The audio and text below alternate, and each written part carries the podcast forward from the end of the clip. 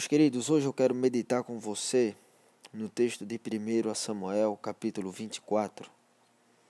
Eu quero ler esse texto junto com você, quero pedir que você abra a sua Bíblia, 1 Samuel 24, possa acompanhar então a leitura do texto, eu irei ler o texto. Após a leitura, eu quero é, colocar você dentro do contexto geral dessa situação aqui que, é, que nós vamos ler e depois meditar com você brevemente sobre o que o Senhor tem para falar, sobre o que o Senhor tem para falar ao meu e ao seu coração. Volte então seus olhos para a palavra do Senhor, 1 Samuel capítulo 24, diz o seguinte: Tendo Saul voltado de perseguir os filisteus, foi-lhe dito: Eis que Davi está no deserto de Engede. Tomou então Saul três mil homens, escolhidos dentre todo Israel, e foi ao encalço de Davi e dos seus homens, nas faldas das penhas das cabras monteses. Chegou a uns currais de ovelhas no caminho, onde havia uma caverna. Entrou nela Saul a aliviar o ventre. Ora, Davi e os seus homens estavam assentados assentados no mais interior da mesma. Então os homens de Davi lhe disseram: Hoje é o dia do qual o Senhor te disse: Eis que te entrego nas mãos o teu inimigo, e far-lhe-ás o que bem te parecer. Levantou-se Davi e furtivamente cortou a orla do manto de Saul. Sucedeu, porém, que depois sentiu Davi bater-lhe o coração por ter cortado a orla do manto de Saul. E disse aos seus homens: O Senhor me guarde de que eu faça tal coisa ao meu senhor, isto é, que eu, estenda, que eu estenda a mão contra ele, pois é o ungido do Senhor. Com estas palavras, Davi conteve os seus homens e não lhes permitiu que se levantassem contra Saul. Retirando-se Saul da caverna, prosseguiu o seu caminho. Depois, também Davi se levantou e, saindo da caverna, gritou a Saul dizendo: Ó oh, rei, meu senhor! Olhando Saul para trás, inclinou-se Davi e fez-lhe reverência com o rosto em terra. Disse Davi a Saul: Por que dás tu ouvidos às palavras dos homens que dizem: Davi procura fazer-te mal. Os teus próprios olhos viram hoje que o Senhor te pôs em minhas mãos nesta caverna, e alguns disseram que eu te matasse. Porém, a minha mão te poupou. Porque disse: Não estenderei a mão contra o meu Senhor, pois é o ungido de Deus. Olha, pois, meu pai, vê aqui a orla do teu manto na minha mão no fato de haver eu cortado a orla do teu manto sem te matar. Reconhece e vê que não há em mim nem mal nem rebeldia, e não pequei contra ti, ainda que andas à caça da minha vida para me tirares.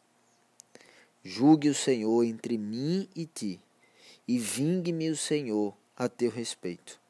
Porém a minha mão não será contra ti. Dos perversos procede a per perversidade, diz o provérbio dos antigos. Porém, a minha mão não está contra ti.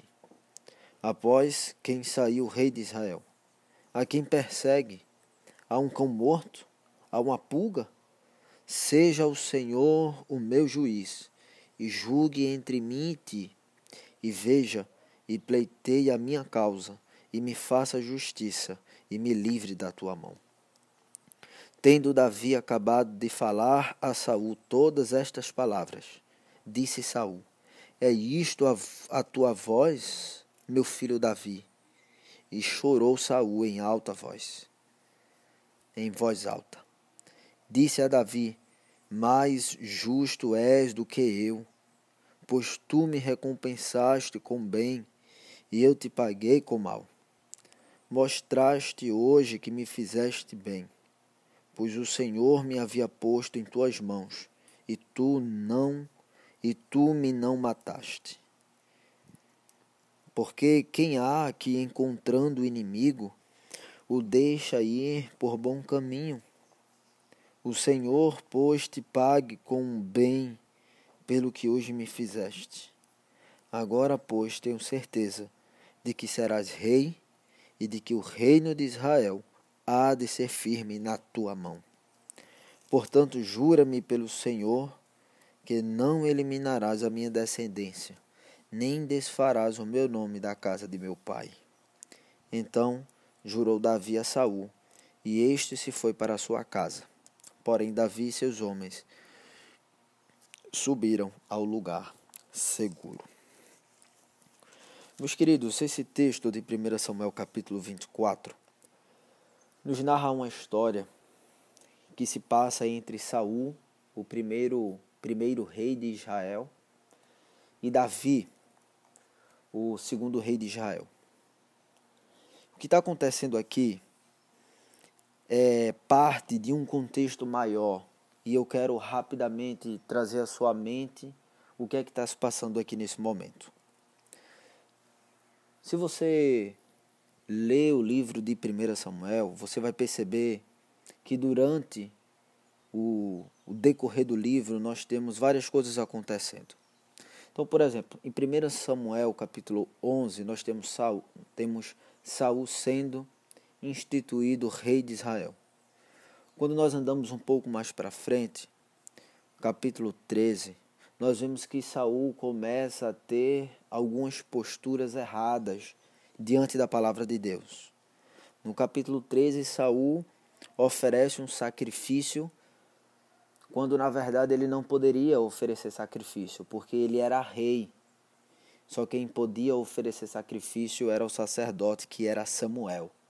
Então, no capítulo 13, Saul oferece sacrifício e Samuel o adverte por fazer aquilo que ele não podia. E no capítulo 15 nós temos mais uma vez a desobediência de Saul, a arrogância de Saul, porque ele desobedece uma ordem de Deus.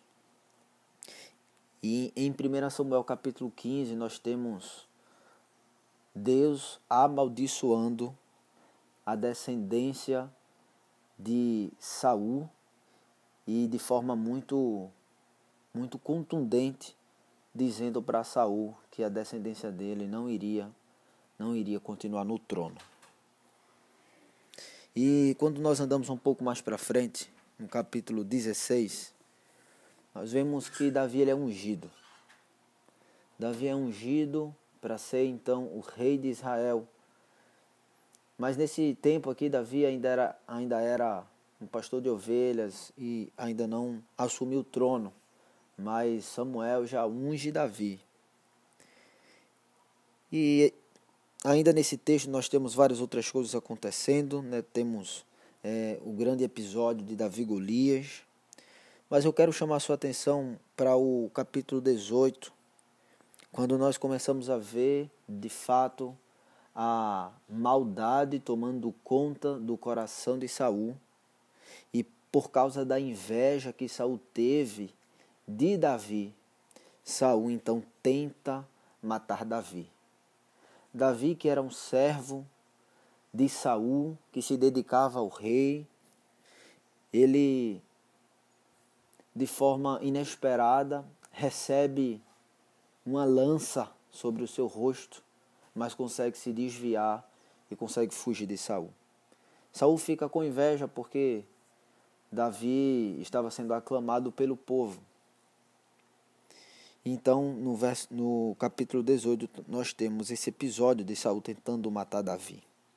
E em e no capítulo 19 nós temos mais uma tentativa de Saul tentando matar Davi.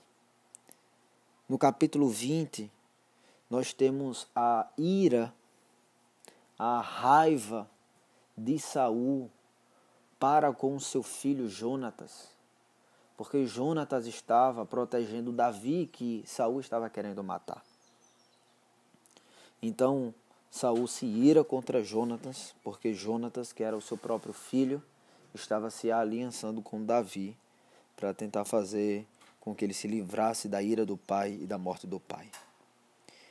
Dos capítulos 21 a 23, Saul Saul vai atrás de Davi. Davi foge, se esconde em alguns lugares. E Saul vai atrás ao ponto de Saul, quando não encontrar Davi, matar vários sacerdotes. E aqui de fato há uma confusão estabelecida. Saul atrás da sua ira, da inveja do seu coração, da maldade do seu coração, está atrás de Davi para matá-lo. Mas Davi diante dessa situação, ele, ele não, não tinha justificativa para que Saul fosse atrás dele. Davi era um servo fiel, mas a inveja no coração de Saul, o ciúme e a maldade fez com que ele perseguisse Davi. Então nós chegamos nesse texto de 1 Samuel 24, quando Davi está escondido numa caverna junto com seus homens, e Saul ele vai na caverna para fazer necessidades. Isso é interessante. No verso 3 a gente vê que Saul entrou na caverna para aliviar o ventre. E Davi e seus homens estavam sentados lá para dentro. Então os homens de Davi disse: Davi, agora é a sua oportunidade. O Senhor deu seu inimigo na tua mão. Vai e mata ele. Mas Davi, de forma humilde, e com sua mansidão, ele não faz, não mata Saul. Ele só retira um pedaço do manto de Saul e não mata Saul. E quando Saul sai então dessa caverna, Davi sai também e grita: Saul, eu poderia ter matado você, mas eu não fiz. Está aqui o manto que eu tirei, o pedaço do manto que eu tirei de você. Eu não fiz Saul porque eu sei quem você é. Você, você é o rei que o Senhor instituiu. Mas não sou eu que vou tirar a sua vida. Jesus, Deus, vai fazer justiça. E é interessante, meu querido e minha querida, porque Davi, dentro da Escritura, ele, ele é um tipo de Cristo.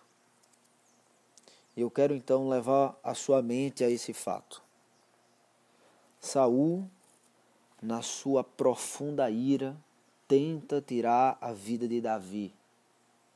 Mas Davi, por causa da humildade dele,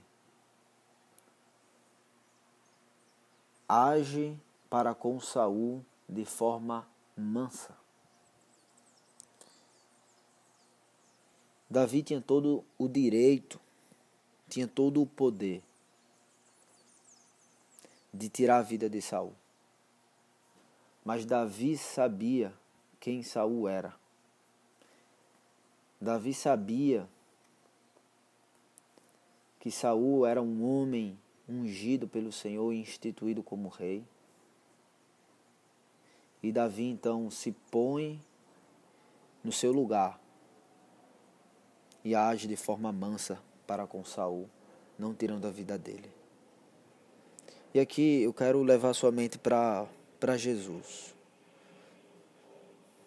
Como um cordeiro, Jesus foi levado ao matadouro. Jesus suportou com humildade toda a injustiça que colocaram diante dele, que o acusaram. Jesus foi acusado injustamente. E é interessante, meu querido, porque a humildade de Jesus em se fazer homem, em levar cuspe na cara, em ser acusado de mentiras, a humildade de Jesus ao lidar com essas coisas é exatamente o que gerou mansidão no seu coração porque o que ele tinha em mente, o que ele tinha no coração era cumprir os propósitos do Pai. A humildade de Jesus gerou a mansidão em seu coração. Portanto, eu e você precisamos aprender com a humildade de Cristo. Normalmente nós colocamos como um antônimo de ira a mansidão. Mas eu quero chamar a sua atenção para uma coisa. Talvez o antônimo de ira que nós precisamos primeiro fixar os olhos seja a humildade, porque a mansidão ela é fruto da humildade.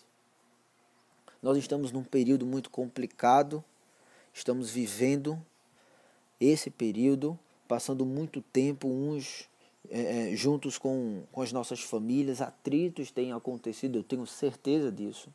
Talvez você com seu pai, talvez você com sua mãe, talvez você com seu filho, talvez você com sua esposa, talvez você com seu marido. Não sei. O fato é que quando nós estamos num relacionamento, nós teremos sim vários momentos onde a ira vai vir à tona e nós precisamos olhar para Cristo e aprender com a humildade de Cristo. Nós precisamos olhar para todos os outros como iguais diante de Deus. Não há ninguém melhor do que ninguém. Todos nós, diante de, diante de Deus, somos iguais. E a nossa humildade parte exatamente desse fato. Quando você olhar para os seus pais, você precisa olhar para seus pais com autoridade. A sua ira diante do seu pai ou da sua mãe precisa se transformar em humildade, sabendo o seu lugar. E então a mansidão virá. É a mesma coisa, você que é pai, que é mãe, a olhar para os seus filhos, seus filhos diante de Cristo são iguais a você. Então, o seu dever é ensiná-los de acordo com a palavra.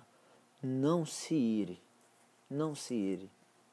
Pratique a mansidão, que é fruto da humildade que nós precisamos aprender com Cristo.